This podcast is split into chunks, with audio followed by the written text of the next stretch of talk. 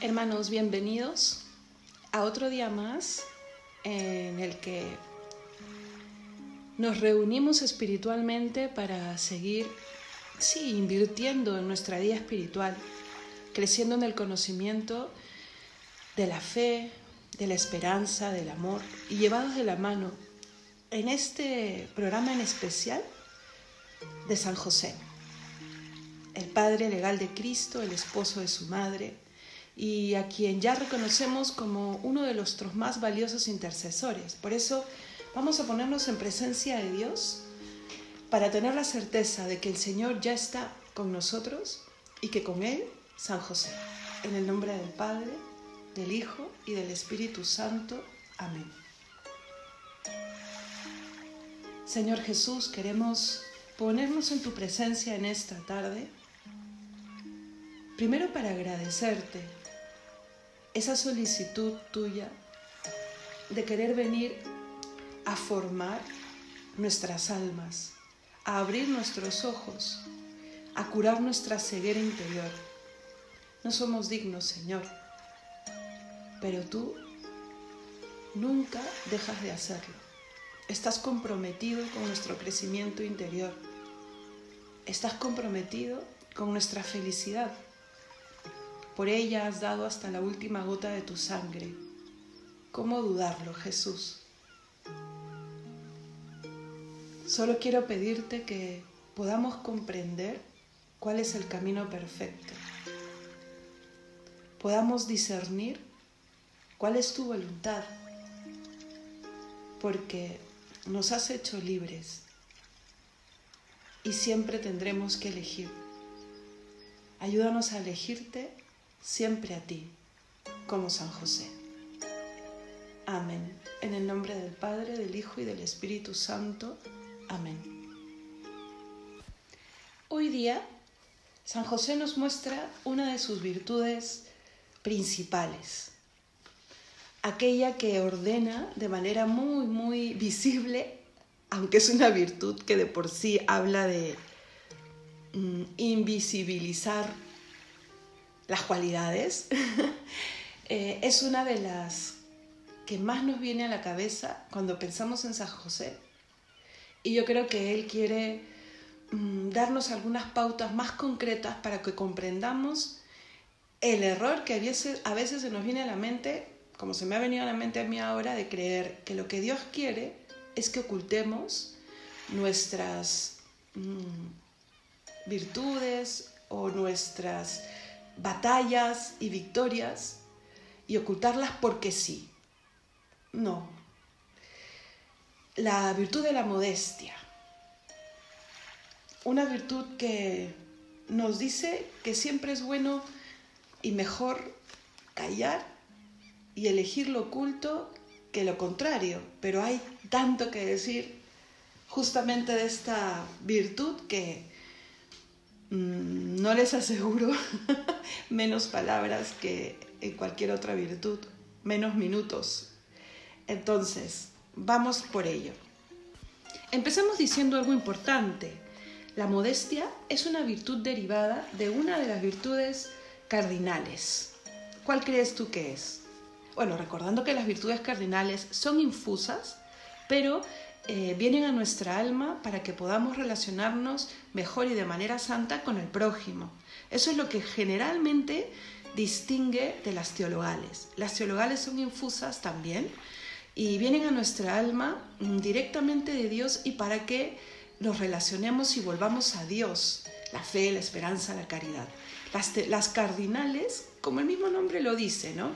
Eh, quieren ser una brújula para que podamos vivir mejor en esta vida, relacionándonos con el prójimo, con toda la creación, con todo lo que nos toca vivir, asumir y, reconocer de una manera, lo que dicen las, las cardinales, justa, prudente. Bueno, ahora les voy a decir ya cuál es. ¿Cuál crees tú que es? De las cuatro. La templanza. Sí, la templanza lo que quiere decirnos que es, que es importantísimo mm, la moderación que la razón misma y la fe buscan imponer en toda acción y pasión. O sea, esa manera de refrenar, de regular las cosas para tenerlas en la justa medida. No vamos a hablar de la templanza, así que no me voy a explayar, pero sí hay características pues que esta hija, la modestia, comparte con la madre, la templanza. Como siempre, escuchemos a San José. Y ahora hay que pedirle algo. Al empezar hay que pedirle que aleje de nosotros mm, esa ceguera espiritual, ¿no? Y que, no sé, nos libre del mal para no caer en la fascinación que ejerce la vanidad, que ejerce el mundo, pero, pero el mundo entendido, y quiero que cada vez que me refiera a esto podamos comprender el mundo entendido como muchas veces lo señaló Jesús, ¿no? El mundo desde su mundanidad, su materialidad eh, per se, ¿no? como que el mundo solo tiene de bueno eh, lo material, lo, lo... Sí, yo creo que lo vamos a ir comprendiendo más, pero que San José interceda, porque esta vanidad oscurece la mente, hermanos, y termina engañándonos, ¿no? Porque con estándares y medidas tan distorsionados y tan pequeños que finalmente mm, oculta, apaga la luz que nos muestra el bien. Y yo creo que por ahí vienen tantísimos errores, tantísima amargura interior y tantísimo... Mm, tantísima pequeñez de miras, en el obrar, en el aspirar, ¿no? Confiemos pues como José en la promesa del Señor y el Señor nos hace esta promesa por el amor que nos tiene. Él quiere sanar nuestras cegueras. Él quiere con su gracia eh, que podamos conocer que Dios es el verdadero, es el fiel, es el que el único que puede devolvernos aquello perdido y calmar nuestra sed y nuestra ansia de grandeza. Por eso atentos, ¿no? Esa confianza en Dios mm, no nos debe hacer caer tampoco en una pereza espiritual. No vaya a ser que, claro, lleguemos luego tarde al encuentro definitivo con Él. Acordémonos de las vírgenes necias. A veces creemos que con estas virtudes que hablan de refrenar, de moderar, que tenemos poco que tirar la toalla, ¿no? Y que sea Dios el que nos lleve encima de una tabla en el mar y uno no, no ponga nada de su parte. No, acuérdense también de la parábola de los talentos. Es que Dios es la justa medida, siempre será la justa medida y siempre vendrá también a darle una nueva luz a lo que ya se dijo de Él, de la misma ley. Él ha venido a, darle plenitud. Él ha venido a darnos la verdadera respuesta, no que la anterior haya sido, haya sido falsa, sino que nos movíamos con una ley natural. Ahora el Señor nos abre los ojos con la ley de la gracia y puede decirnos, antes se dijo, pues yo ahora os digo, ¿no? Es más, es más eh, a lo que tú puedes acceder, ya no solo al Edén, ahora al cielo como hijo. Y es más eh, lo que tú puedes vivir más y mejor. No solo la ley del talión, por ejemplo, sino la ley de la perfecta caridad. Por eso atentos, atentos, porque si nos dormimos en nuestros laureles, podemos estar, sí, a las puertas del cielo, pero justo antes de llegar, que se nos acabe aquel, mm, ¿cómo decir?, aquel alimento de nuestra lámpara que hace que brille la gracia. Y esto, hermanos, escuchando su voz. Que se pueda cumplir lo que dice la Sagrada Escritura, pero poniéndole el hoy. Hoy sí escucharéis, escucharéis su voz. No endurezcáis vuestro corazón. Hoy. Por eso es que es poner al día, vivir eh, nuestra vida con Dios, sabiendo que lo que yo no haga hoy, no tengo la certeza de que lo podré hacer mañana. Por eso lo hemos repetido muchas veces, ¿no? Ponte en marcha hoy, propóntelo hoy, eh, genera ese cambio hoy, abraza a Dios hoy.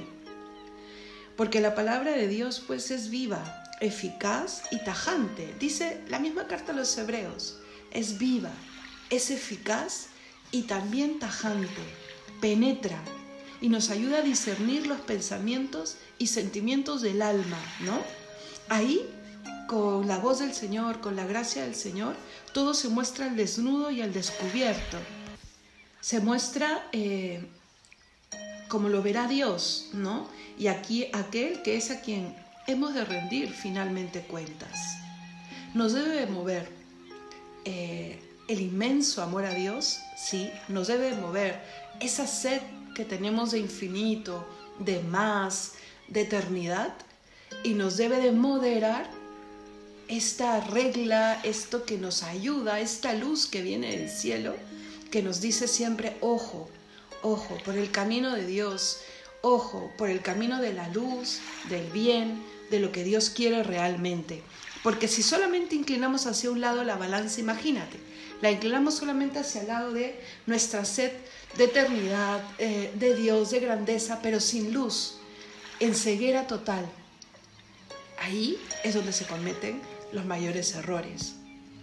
Por eso que para ser modesto, ¿no?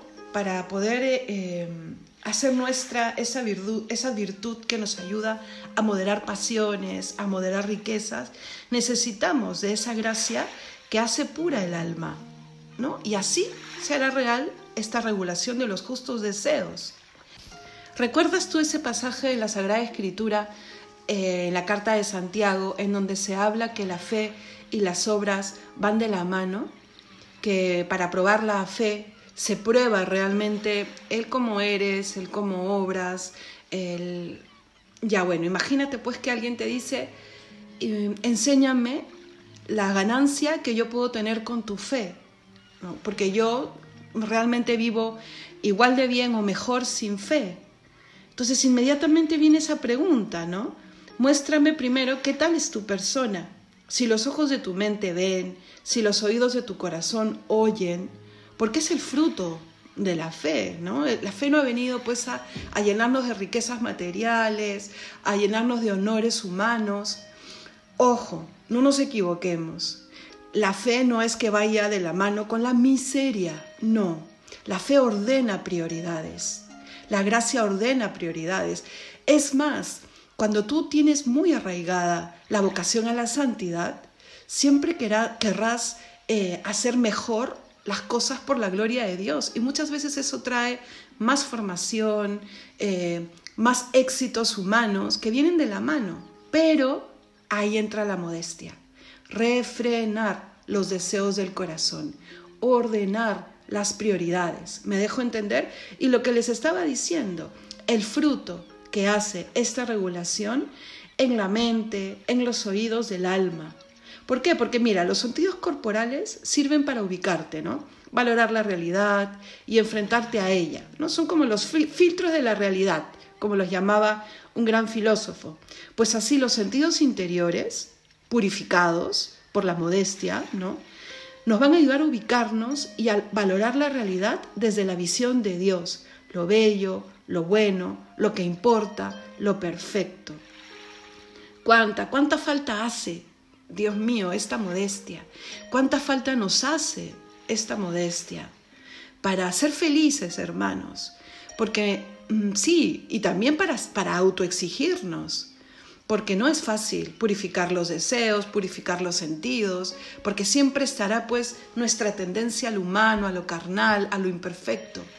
Pero está Señor y está su gracia y están sus promesas, como decíamos al principio.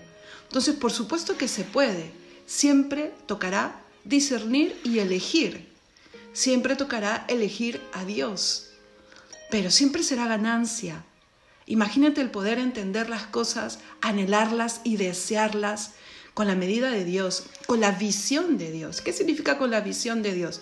Cuando hablamos de la visión de una empresa, por ejemplo, hablamos de cómo queremos verla, ¿no? ¿Qué cosa tiene que tener cuando esté cumpliendo su misión?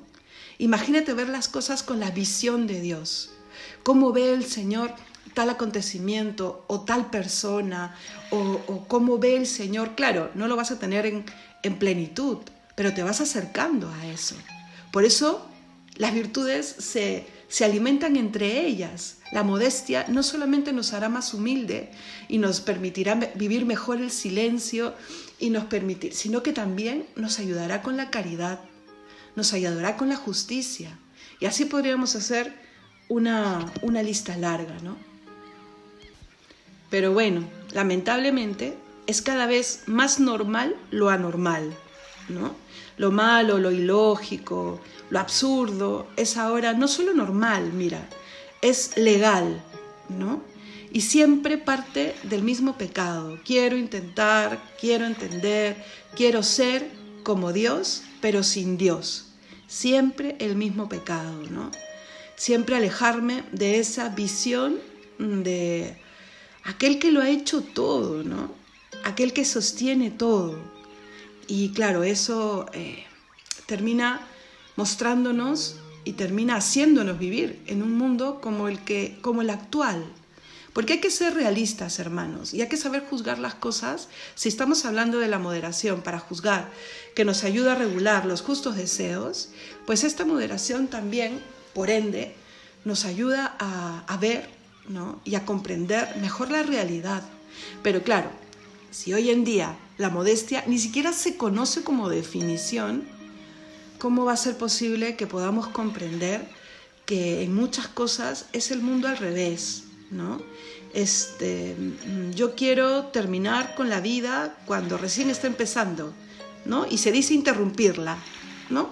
Eh, yo quiero que sea legal el, el poder terminar con la vida en los momentos más trascendentes, al final, con una enfermedad, con una, donde muchas veces, muchas veces se nos abre la mente a pensar en cosas más ligadas con la trascendencia, ojo, ¿no? Y cuando más se necesita de comprensión, cuanto más se necesita de caridad, pues se hace legal el que con una inyección se acaba, ¿no? Yo no voy a entrar en debates de temas que están ahora tan vinculados con la política, pero no es política, Estamos hablando del hombre, de antropología.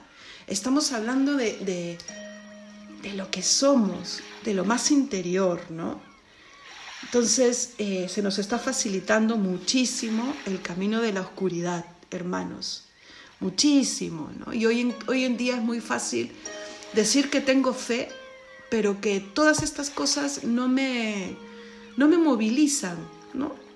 interiormente. Es más, estoy de acuerdo con ellas. Yo no las voy a hacer, pero si tiene que quedarse legalmente para que todo el mundo viva en paz, que se dé. No, no, es que no podemos, eso saben cómo se llama, y se los digo con toda caridad, y me lo digo a mí misma, porque es luchar todos los días también con el conocimiento de las cosas. Eso se llama incoherencia. Yo creo en ti, Señor. Creo que eres la vida, pero si alguien quiere manejar la vida a su antojo, que lo haga. Yo lucharé por no hacerlo. Yo creo que tú eres la vida eterna, pero si hay muchos que no alcanzan la vida eterna por su ceguera, yo haré nada. Es que no, es incoherencia. El querer a Dios y el elegir a Dios pasa por tener la visión, por acercarnos cada día más a tener la visión que Dios tiene sobre las cosas, sobre la vida, sobre las personas. Y pasa, por supuesto, por esta necesidad de, de que la gente sea feliz, pero feliz de verdad, no esos chispazos, ¿no? Porque si yo quiero hacer a la gente feliz temporalmente, pues ¿qué hago? Me pongo a administrar eh, un sauna, un spa, una discoteca, ¿no? Que da estas felicidades muy, muy temporales, ¿no? Para eso ya hay otras personas, ¿no? Eh, luchar por, por darle a las personas el camino para la felicidad que no acaba, ¿no? para que puedan cultivar aquello que nadie les puede quitar. No nos conformemos con no tener nosotros, porque por ahí empieza, y porque cada vez menos gente tenga esta ceguera, esta ceguera que no permite pensar, discernir lo bueno, lo bello, lo que importa, lo perfecto. Cuánto sufrimiento, de verdad.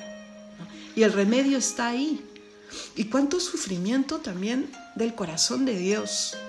Yo creo que poco paramos a pensar en eso. Por eso les digo lo incongruente o lo incoherente que puede ser. Yo te quiero, yo creo en ti, pero si el otro no, eso es tolerancia. No es que al querer a Dios, queremos su voluntad. Y la voluntad de Dios es que todos los hombres se salven. Y se salven libremente, por supuesto. Porque la verdadera tolerancia pasa por la libertad. ¿no? Pero esa libertad me lleva a amar al otro. Entonces, primero a rezar por el otro. Porque el otro puede encontrar esa luz que se está acercando tanto a mí y que por supuesto se está acercando al otro que pueda encontrar la oportunidad de abrirle la puerta a esa luz, a esa gracia, que finalmente es Jesucristo, y que pueda luego libremente, como dio el primer paso, por supuesto, responder, vivir, abrazar esta verdad. Porque se da, hermanos, yo creo que cuando te pones frente a Dios, tu alma reconoce a su Hacedor, a su Creador, y va en pos eh, de Él, y sabes qué, eh, creo que lo leía hoy día en el oficio, me parece. Mm, el santo, a ver, voy a buscarlo bien, un ratito. Sí, San Teófilo de Antioquía decía hoy en el oficio de lectura algo así como que si tú eh, has cerrado los ojos a la luz o a la gracia, no significa que no esté, porque no la veas, no significa que no exista. La luz está ahí, la luz con L mayúscula, ¿no? Entonces, volviendo al tema concreto, concreto de la modestia, vinculado a lo que hemos dicho, ¿no? que la modestia pues ordene y me diga, las riquezas de este mundo no son lo que calmará mi sed y no es lo que finalmente añoro como, como lo más importante, ¿no? La modestia quiere venir a moderar la vida exterior del hombre, sí. Se opone pues a las pompas, a las vanidades, a lo superfluo, ¿no? Y porque hace esto con lo exterior, también modera en lo interior, porque ordena qué cosa es lo necesario. Pero otra vez, ojo, la modestia obra porque hay una sed de eternidad, de infinito, de Dios, pero cuando esta sed está enseguecida por el pecado, pues tendrá vía libre a la sed por lo superfluo, por la ambición, por los honores, por los primeros puestos. Ya el Señor ha dicho mucho cuando hablaba del, eh, mal que puede hacer en tu alma el desear y anhelar los primeros puestos, ¿no? Y mira, vincula tu modestia, ya sabes que la modestia está vinculada a la templanza, ¿no? Y que su función principal es regular, ¿no? Regular, decirnos qué cosa es lo verdaderamente importante, tener, tener cuidado con lo exterior, con esas vanidades, con lo superfluo. Pero ¿sabes qué también te ayuda? a ganar la modestia, trabajar la gratitud, valorar ¿no? lo que Dios nos da. El modesto reconoce de dónde viene todo y de dónde viene uno. Y esa gratitud camina de la mano con la honestidad. Por eso te digo, o sea, la vida con Dios te hace una mejor persona. ¿No? Qué, qué agradable es saber que trabajas, que vives, que te relacionas con una persona honesta, que te va a decir las cosas eh, como las piensa realmente, que vive de acuerdo o intenta vivir todos los días de acuerdo a las virtudes y a los principios que dice abrazar. Y todo esto nace pues de reconocer de dónde venimos y de dónde viene todo. Y también es bueno eh, ver cuáles son los pecados contrarios, ¿no? Esa sed, pues, por, por los honores que nos hace ser incluso eh, falsos, exagerados, eh, nos puede llevar por el camino de la mentira, del ocultamiento, nos lleva por el camino de valorar erradamente todo por los primeros puestos. El Señor ha sido muy duro con los fariseos, ¿no? sepulcros blanqueados inclusive. ¿Cuánto te quita la paz cuando lo que necesitas es la aprobación del otro? ¿no? O sea, a, a ver, entiéndeme, lo estoy diciendo como, como única meta, ¿no? Yo voy a terminar este estudio para que me aprueben los demás. Yo voy a eh, hacer bien esta tarea eh, para que me quieran los demás. O sea, cuánta, uff, este, cuánta tortura interior inclusive. Es que el amor ni se gana ni se mide así. Además, la paz real está en el conocimiento de uno. La verdadera autoestima pasa por el conocimiento real de uno, de qué es el hombre. Como dice el Salmo, ¿no? El Salmo que bien completa esta frase. ¿Qué es el hombre para que te acuerdes de él? Ahí está nuestra dignidad, que para el Señor somos importantes. Y sabes qué? Mm, nuestra grandeza, esa grandeza que queremos, wow, alcanzar, ¿no? Esa grandeza como, como la plantea el mundo, eh, es la, debería ser esa verdadera sabiduría y soberanía que se pone en práctica, por ejemplo, en la prueba. Ahí es donde se ve la grandeza de la persona, en la prueba, en el sufrimiento, en el dolor. La gente siempre juzgará superficialmente. Tú no, tú te juzgas de otra manera. Entonces, por eso, realmente lo que debemos moderar es nuestra manera de ver, de juzgar, de entender las cosas y a uno mismo y a los demás. Trabajemos, hermanos, por encontrar eh, la paz en la verdadera estima de uno mismo. Y quiero terminar con esto. Hablando pues de modestia, de, regular, de refrenar, a veces podemos creer que Dios lo que quiere es que, lo que les decía al principio, ¿no? Seamos este, personas que buscan siempre achicarse. Y no significa eso, ¿no? Para nada. ¿Te acuerdas de la lámpara? ¿Te acuerdas que el Señor dice, no se enciende una lámpara para esconderla? Y nos dice, yo los llamo a que sean luz del mundo y sal de la tierra. Me parece que está justo después de las bienaventuranzas en San Mateo y un poco antes de la llamada a la santidad, o por ahí, porque todo es que toda esa catequesis está perfectamente vinculada a lo que estamos diciendo ahora y también a la modestia. Nos está diciendo cuál es el camino de la verdadera felicidad. Ese camino que pasa por la interiorización, por la trascendencia, por valorar la, verdadera, eh, el verdadero bien del mundo y que pasa también por ser luz, por ser sal, entonces, ¿me dejo entender? Pasa también por comprender que el Señor ha venido eh, a decir, puedes más, ¿no? Esta, esta parte que a mí me gusta mucho, ¿no? Se os dijo, pues ahora yo os digo, porque he venido a traer eh, cumplimiento y a, enseñarles a trascender. Claro que el Señor quiere fruto de nuestra vida. ¿Cuántas veces en el Evangelio Dios nos habla del fruto?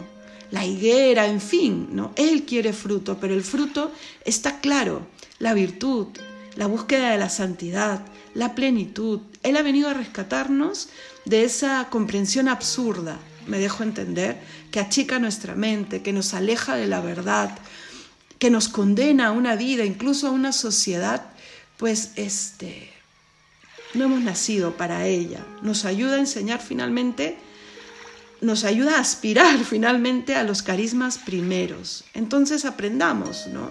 No nos dejemos engañar por los falsos honores, riquezas, por las pasiones desordenadas. No, seamos una persona modesta, pero modesta es también quien aspira a la verdadera grandeza, ¿no?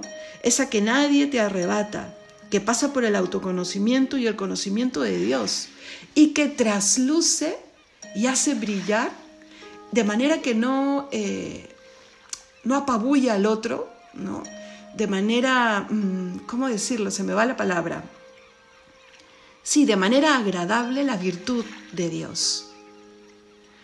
El Señor ha venido, hermanos, a enseñarnos a trascender y a dar cumplimiento a todas las promesas. Dejémonos iluminar por la fe. Que Dios te bendiga y que te haga modesto, a ti y a mí.